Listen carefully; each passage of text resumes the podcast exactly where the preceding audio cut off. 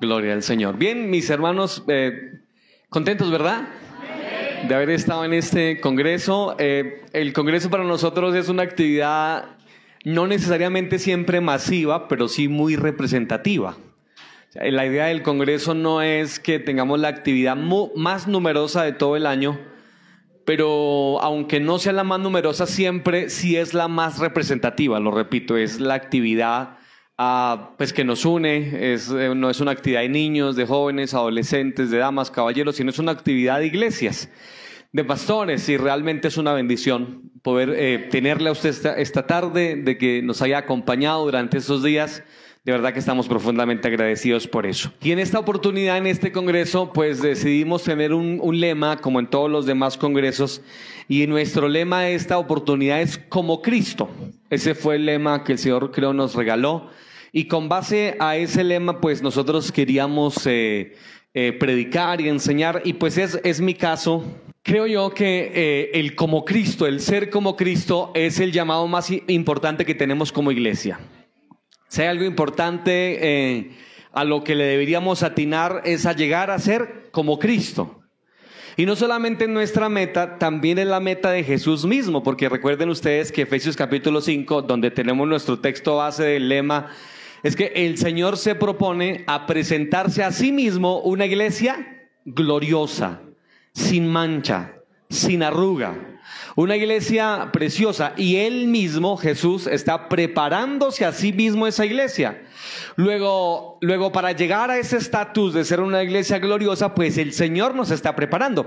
De manera que llegar a ser como Cristo no solamente es nuestra meta como iglesia, sino también es el mismo propósito de Dios, que la iglesia sea como Cristo. Pero no solamente es nuestra meta el propósito del Señor mismo, sino que también es la necesidad del mundo actual. Si algo necesita eh, el mundo hoy en día, es ver una iglesia como Cristo. Y creo que la iglesia necesita otra vez una reforma. La reforma pasó hace ya 504 años pero si ustedes notan, la iglesia constantemente debe reformarse otra vez, como que, como que vamos perdiendo el, el rumbo a los años y tenemos que volver a retomarlo y volver a reformarnos. Pero creo, creo que esta reforma que hace falta en la actualidad no es una, una reforma en la doctrina, como lo fue hace 504 años con Martín Lutero. Ahora la reforma creo yo tiene que ver más con el hacer, con el ser. Es decir, que necesitamos ya no tanto reformas doctrinales, que hay que decir que también se necesitan, pero creo que lo más importante se trata de reformas del quehacer de la iglesia. La iglesia necesita reformarse y ser cada vez más, lo repito, como el Señor Jesucristo. Y quiero decirles que esa meta es muy alta. Si, si usted tiene una meta que usted dice, wow, qué complicado llegar es esta.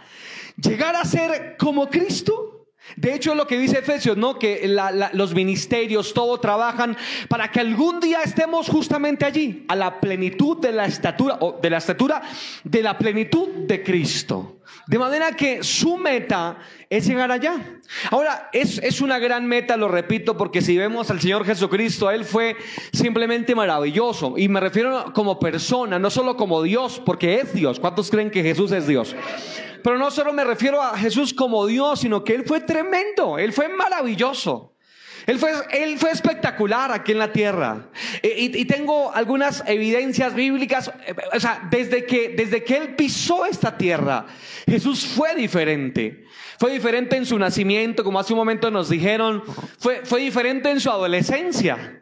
No estaba con la tablet jugando los jueguitos del momento, sino que estaba con los sacerdotes haciéndoles preguntas y respondiéndoles otras.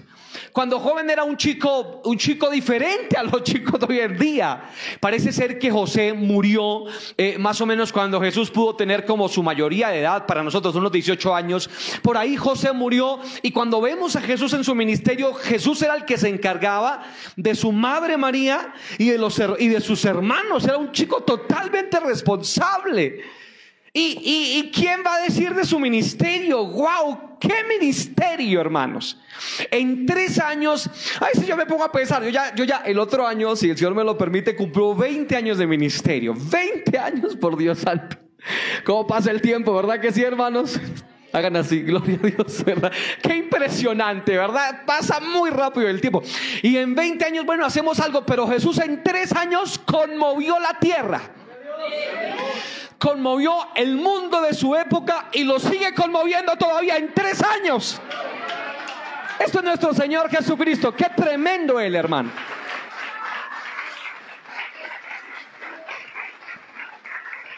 Así que tenemos bastante material para hablar de cómo fue Jesús. Pero quiero referirme a, por ejemplo, sus últimos momentos, sus últimas horas. En las últimas horas de vida del Señor, en sus últimos momentos, el Señor fue impresionante. Realmente yo veo a Jesús en sus últimos momentos y digo, wow, ¿cómo ser como Él? ¿Verdad? ¿Y por qué le digo esto? Porque en las últimas 24 horas de vida del Señor, después de la, de la última cena, eh, eh, no, poco más de, 40, de 24 horas realmente, pero en sus últimas horas de vida, el Señor, por ejemplo, oró mientras otros dormían. ¿Recuerdan ustedes que Jesús se llevó a los discípulos y les dijo, no pueden orar ni siquiera una hora? Jesús oró mientras otros dormían. Jesús besó mientras otros traicionaban. Besó a Judas y Judas lo estaba traicionando. Jesús estuvo firme mientras otros huían, porque recuerden ustedes que cuando vinieron los centuriones, sacerdotes, soldados y demás pueblo con palos y piedras, como si estuvieran apresando quién sabe a quién, ¿verdad? Jesús se, se, mantuvo firme mientras sus discípulos, incluso Marco dice que uno de sus discípulos se fue desnudo. Le cogieron la capa y él se la quitó y por el afán de huir se fue desnudo, huyendo. Pero Jesús estuvo firme mientras otros huían. Jesús sanó mientras otros herían. Ahí tenemos a Pedro quitándole la, la, media oreja a Malco y Jesús recogiéndosela y colocándosela en su lugar. Jesús sanando mientras otros herían. Jesús era condenado mientras nosotros éramos libertados por su poder. ¿Cuánto bendecimos el nombre santo del Señor? Ahora Jesús bendecía mientras otros maldecían. Jesús perdonaba mientras otros ofendían. Jesús ayudaba mientras otros destruían. Jesús simplemente moría para que otros pudiéramos vivir. Simplemente fue maravilloso. Y quiero que le demos un aplauso a ese Señor maravilloso.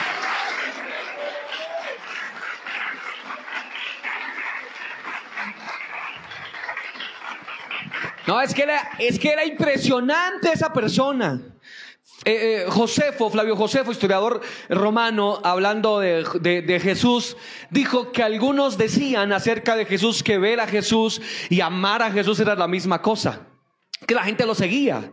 Los religiosos lo seguían, los políticos lo envidiaban, igual que los sacerdotes. La gente, el leproso quería seguirlo, la, la, la adúltera, ¿verdad? Se sentía atraída por él, pero no por su físico, sino por su atracción espiritual. El, el, el, ladrón, el publicano, como les hemos dicho en otras oportunidades, eh, el chiquitico saqueo se subía a un árbol para verlo. La gente quería estar tras Jesús. Ahora, nuestro reto sería ser como Jesús. Y entonces cuando te comparas con Jesús, seguramente eh, tú dirás, bueno, pero ¿cómo llego hasta esa estatura? ¿Cómo hago para ser como Él? Bueno, empecemos por pensar cuántos queremos ser como Él. Empecemos por ahí, pero ya queriendo, ¿cómo logramos esa estatura? ¿Cómo lograr ser como Jesús? ¡Wow! Es que qué impresionante Él ser como Cristo. Y les digo esto, mis queridos, antes de decirles cómo llegar a ser como Jesús, les digo esto, ¿cuánto cambiarían nuestras vidas, nuestras familias, nuestros hogares si fuéramos como Jesús? Les digo, queridos hermanos, les digo, les digo, piensen en esto un momento, ¿qué tal si mañana llegara a, casa Jesús? ¿Qué tal? ¿Qué tal? Piensen por un momento, que no llegaras tú, sino llegara Jesús a tu casa. ¿Qué cambiaría en tu casa? Si no entrarás tú, sino entrará Jesús. ¿Qué diría tu esposa si el que entra a, a, casa una tarde no fueras tú, fuera Jesús? Y te digo, hermana, ¿qué pasaría en tu casa si cuando en la noche llegara tu marido no te encontrara a ti, encontrara a Jesús? ¿Y qué pasaría si tu jefe encontrara, llegaras tú, llegara Jesús el martes por la mañana a trabajar? ¿Qué diría tu jefe si no te viera a ti, si no viera a Jesús? ¿Qué pasaría con nuestros vecinos si vieran a Jesús? ¿Qué pasaría en este, misma, en este mismo parque esta tarde si la gente no, no nos viera a nosotros, si viera a Jesús? Te digo que la gente necesita ver a Jesús, menos a nosotros y más, mucho más a Jesús.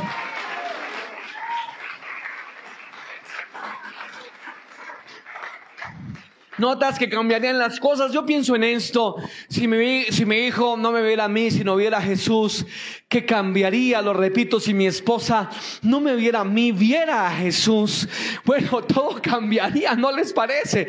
Yo, yo creo que tú estás urgentemente necesitado de que la gente vea a Jesús en ti. Yo quiero pedirte que le digas al que está a tu lado para que no se duerma. Dile, la gente necesita ver a Jesús en ti. Dile eso. Y de paso, dile, no se me duerma, hermano, tenga misericordia del hermano Dumar. No se duerma, hermanito, no sea así. Tenga misericordia. Ahora, la gente necesita ver eh, eh, la urgencia. La urgencia no es que vean iglesias llenas. Bueno, eso es lindo, pero no es la urgencia.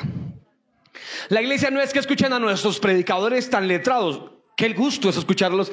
Y hemos tenido unos sermones tan bonitos en este congreso, ¿no les parece, verdad?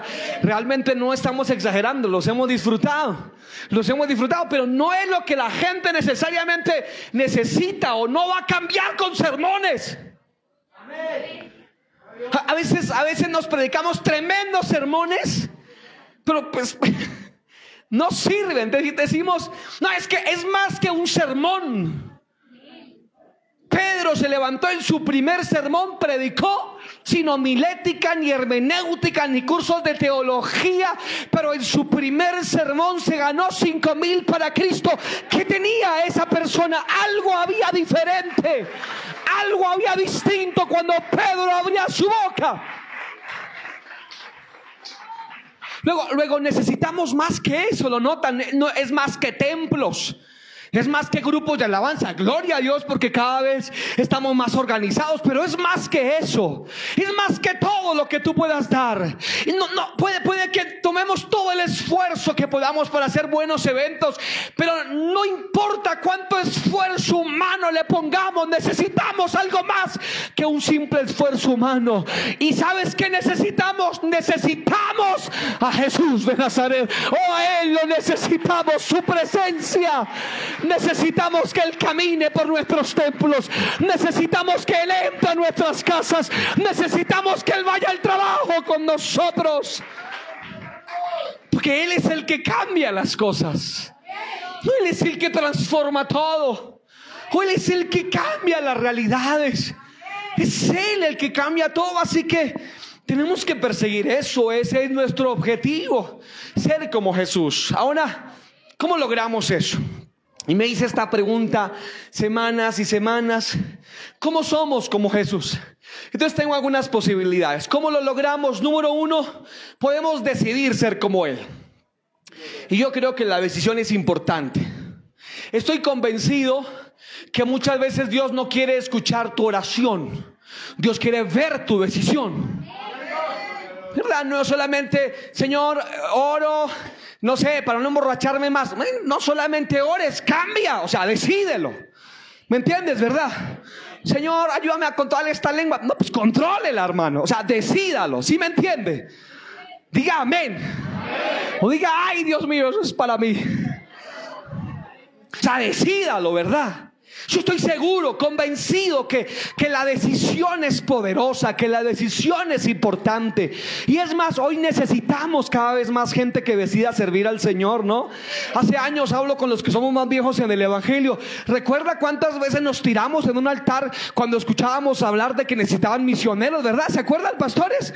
Que uno iba y se tiraba ya de plancha, misioneros, sí, yo. Prediquemos ese sermón y, y verás que no es la misma respuesta. Necesitamos más gente que sirva a Dios. Esta mañana Dios nos dijo que irían a haber más iglesias, pero para más iglesias necesitamos más predicadores, más misioneros, más hombres que decidan soltar lo que tienen y seguir a Jesucristo.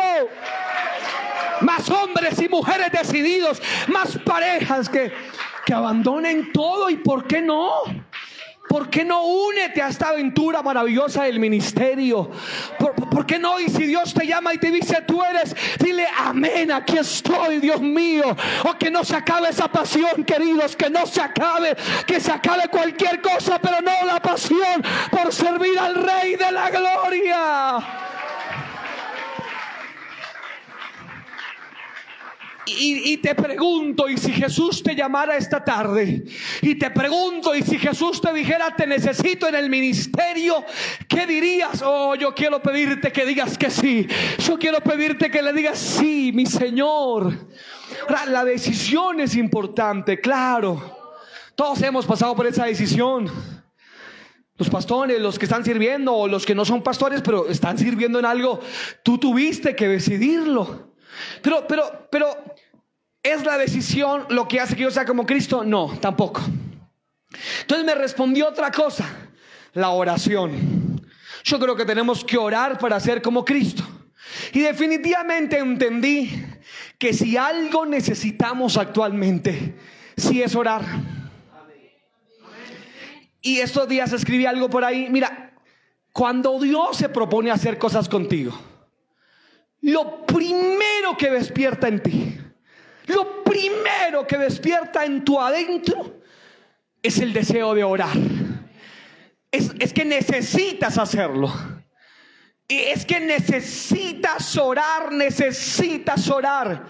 Porque ¿cómo vas a hablar de Él si no hablas con Él? Y como dijo alguien, el que le quiere hablar mucho a los hombres de Dios, debe hablar, por supuesto, mucho a Dios de los hombres. O sea, necesitas orar. El despertar, el avivamiento no empieza con los brincos en los cultos, empieza en las rodillas del secreto de la oración. Allá es donde empieza todo.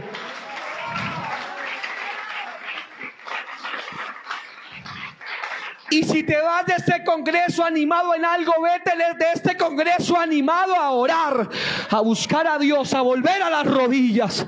Hace cuánto que no ayunas, hace cuánto que no oras, hace cuánto que no intercedes como debes. Y entonces tenemos que volver a la oración. Pero luego me respondí, o sea que orando, entonces soy como Cristo. Y entonces dije, dije hace parte, pero, pero no necesariamente. Y número tres, entonces después dije, bueno, para ser como Cristo debo creer que lo soy. Ya que hay muchas promesas. Por ejemplo, primera de Juan dice, sabemos que tenemos la unción del santo. ¿Cuánto la tienen, verdad? Eso hay que creerlo. Tú eres salvo porque lo crees, ¿verdad? No, no tienes un diploma de salvación. Y si alguno de los pastores te da un diploma de salvación, me haces el favor y me echas una llamadita y le pegamos un coscorrón espiritual. Porque eso no se puede hacer. Nadie te puede dar un cartón diciéndote tú eres salvo. No hay un carnet que diga José Dúmara Bendaño Forero es salvo. Oh, pero si le preguntan a Dúmara Bendaño Forero si es salvo, él te va a responder que sí. Y si tú le preguntas por qué, él te va a decir porque creo en Jesús con todo mi corazón, con toda mi alma y con todo mi ser. Y allí encuentras salvación. Pero al responder esto, pensé, o sea que creer en Jesús me hace ser como Él. La respuesta fue la misma. Hace parte de la vida y el proceso cristiano, pero no, definitivamente no. Así que decidí preguntarle al escritor del versículo que leímos. El apóstol Pedro dice lo siguiente, pues para esto fuisteis llamados, dice Pedro, porque también Cristo padeció por vosotros. Y luego dice, dejándonos ejemplo. Y la última frase fue la que llamó mi atención, porque luego la última frase dice, dejándonos ejemplo, y luego dice, para que sigáis sus pisadas. Y creo que ahí encontré mi respuesta. ¿Cómo soy como Jesús? ¿Cómo soy como Jesús? Según esos versículos, la Biblia dice, siguiendo sus pisadas. Y entonces este, estas líneas me demostraron algunas cosas que quiero rápidamente mencionar. Lo primero que estas líneas explican es que hay ciertas implicaciones. O sea, ¿quieres ser como Cristo? Te toca seguir sus pisadas. Ora, decídelo, créelo, pero, pero al final necesitas seguir sus pisadas. Es decir, es un recorrido. Es decir, que cada vez Miren, yo me convertí hace casi ya más de 20 años. En febrero de este año que pasó, el 15 de febrero, cumplí 20 años de evangélico. Entonces, se supone, se supone que debo ser más como Cristo hoy que lo que, de, que, lo que fui hace 19 años. Entonces hay unas implicaciones para ser como Cristo. ¿Quieres ser como Cristo? Tienes que seguir sus pisadas. Y hay básicamente tres implicaciones en esa idea. La primera implicación es que si quieres ser como Cristo, es que eh, la primera implicación es que debes entender que entonces Dios no es estático, no es errático. Dios no es, ah, no es como un monumento que visitas. No es como el monumento de Monserrate o el Señor de Uga o el de Oaxaca o el que quieras que vas y ahí está, ahí siempre lo encuentras. Entonces vas a Monserrate hace 20 años y vuelves a subir, allá está. Allá puede estar esa imagen, pero, pero Dios no. La implicación de seguir las pisadas de Jesús, en, primera instancia, es que Dios está en movimiento. Es que Dios no está errático. ¿Creíste que Dios se quedó errático hace 20 años o 30 que conoces al Señor? No, Él se mueve, Él, él va adelante. Esto tiene otras implicaciones. Implica que ayer lo viste allá en el Sinaí tronando y la gente tenía miedo de ver a, Dios, pero lo vuelves a ver ya no en el Sinaí, ahora lo ves en el Monte Calvario muriendo con los brazos abiertos. Y eso ocurrió hace dos mil años. Implica que tienes que estar mirando. Debes abrir los ojos. No debes perderte lo que Dios está haciendo. No te debes acostumbrar a encontrarlo en el mismo lugar de las mismas maneras. Tú te haces viejo, pero Dios no se hace viejo. Tú estás viejo y yo también a veces, pero no Dios. Dios está en movimiento. De manera que esta implicación amerita de que tienes que tener tus ojos abiertos para ver dónde está Dios y para ver qué está haciendo Dios. No, no, no, te parece, ¿verdad? Ten en cuenta que tus ojos deben estar abiertos para seguir al Señor. Lo segundo, la segunda implicación es que es que esto de seguir sus pisadas implica también que debes estar continuamente tras Él. Tendrás que esforzarte, tendrás que volver a leer la Biblia. Tendrás que volver a ir a los pasajes que pensaste que ya los tenías resueltos. Es que tienes que volver a los inicios otra vez. Cada mañana tienes que presentarte ante Él entendiendo que no sabes nada aunque tengas los años que tengas de cristiano. Tienes que volver al principio. Y uno de nuestros problemas, especialmente a nosotros los predicadores, es que hay textos que ya nos lo sabemos. Hay ideas, hay teología, hay una forma hermenéutica que ya manipulamos. Y entonces vamos a los versículos y nos vuelven a decir lo mismo.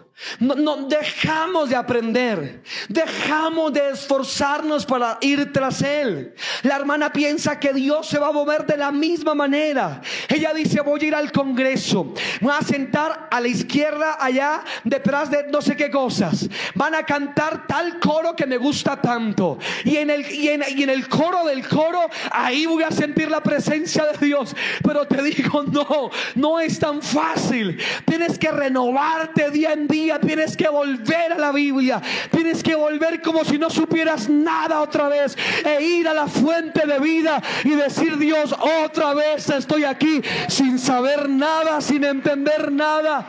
Pero sí muy necesitado como siempre. Implica un esfuerzo. No podrás simplemente seguir ah, quieto implica que te esfuerces. Y sí, te digo esfuerzo. ¿Y no es eso lo que le dijo el Señor a Josué?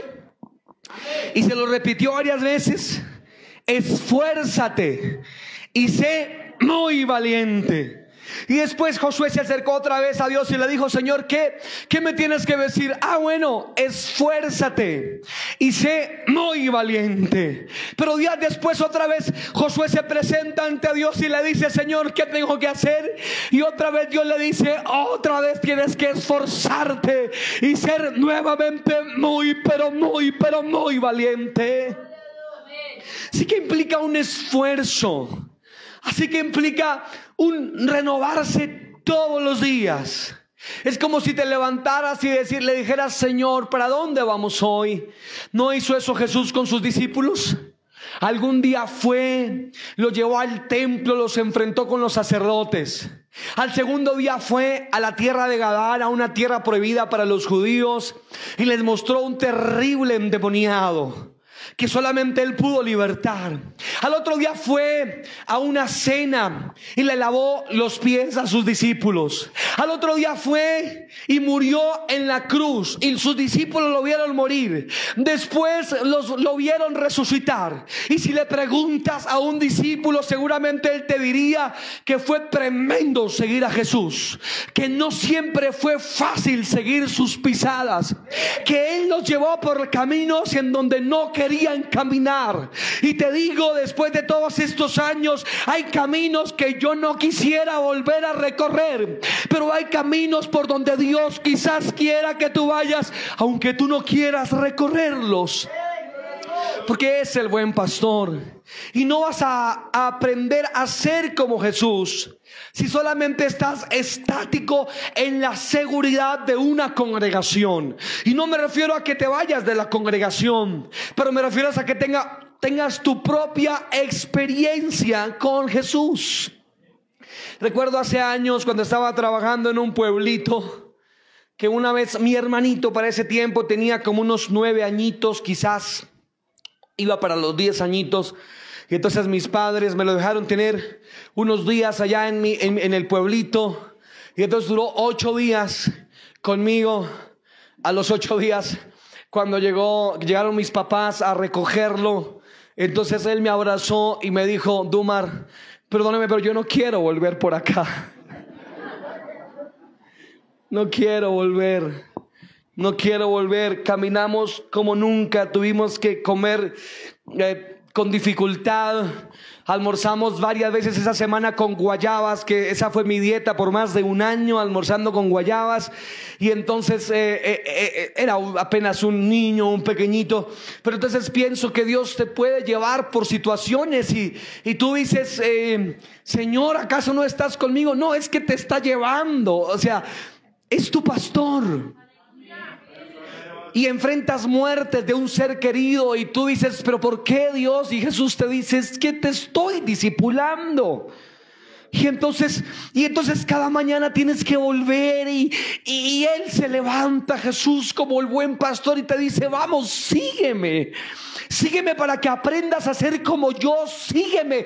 Levántate, toma tu cruz. Sígueme, sígueme. Y es lo que yo te quiero decir esta tarde para que seas como Él. Tienes que estar detrás de Él. Tienes que seguirlo día tras día, día tras día, día tras día, día tras día.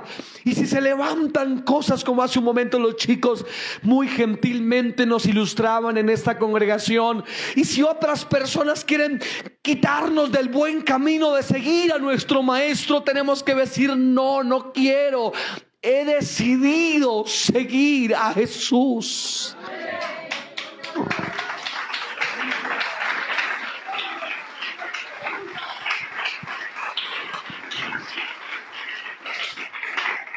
Entonces quieres ser como Jesús. Mírate un momento, quizás ya lo estás siendo y prepárate.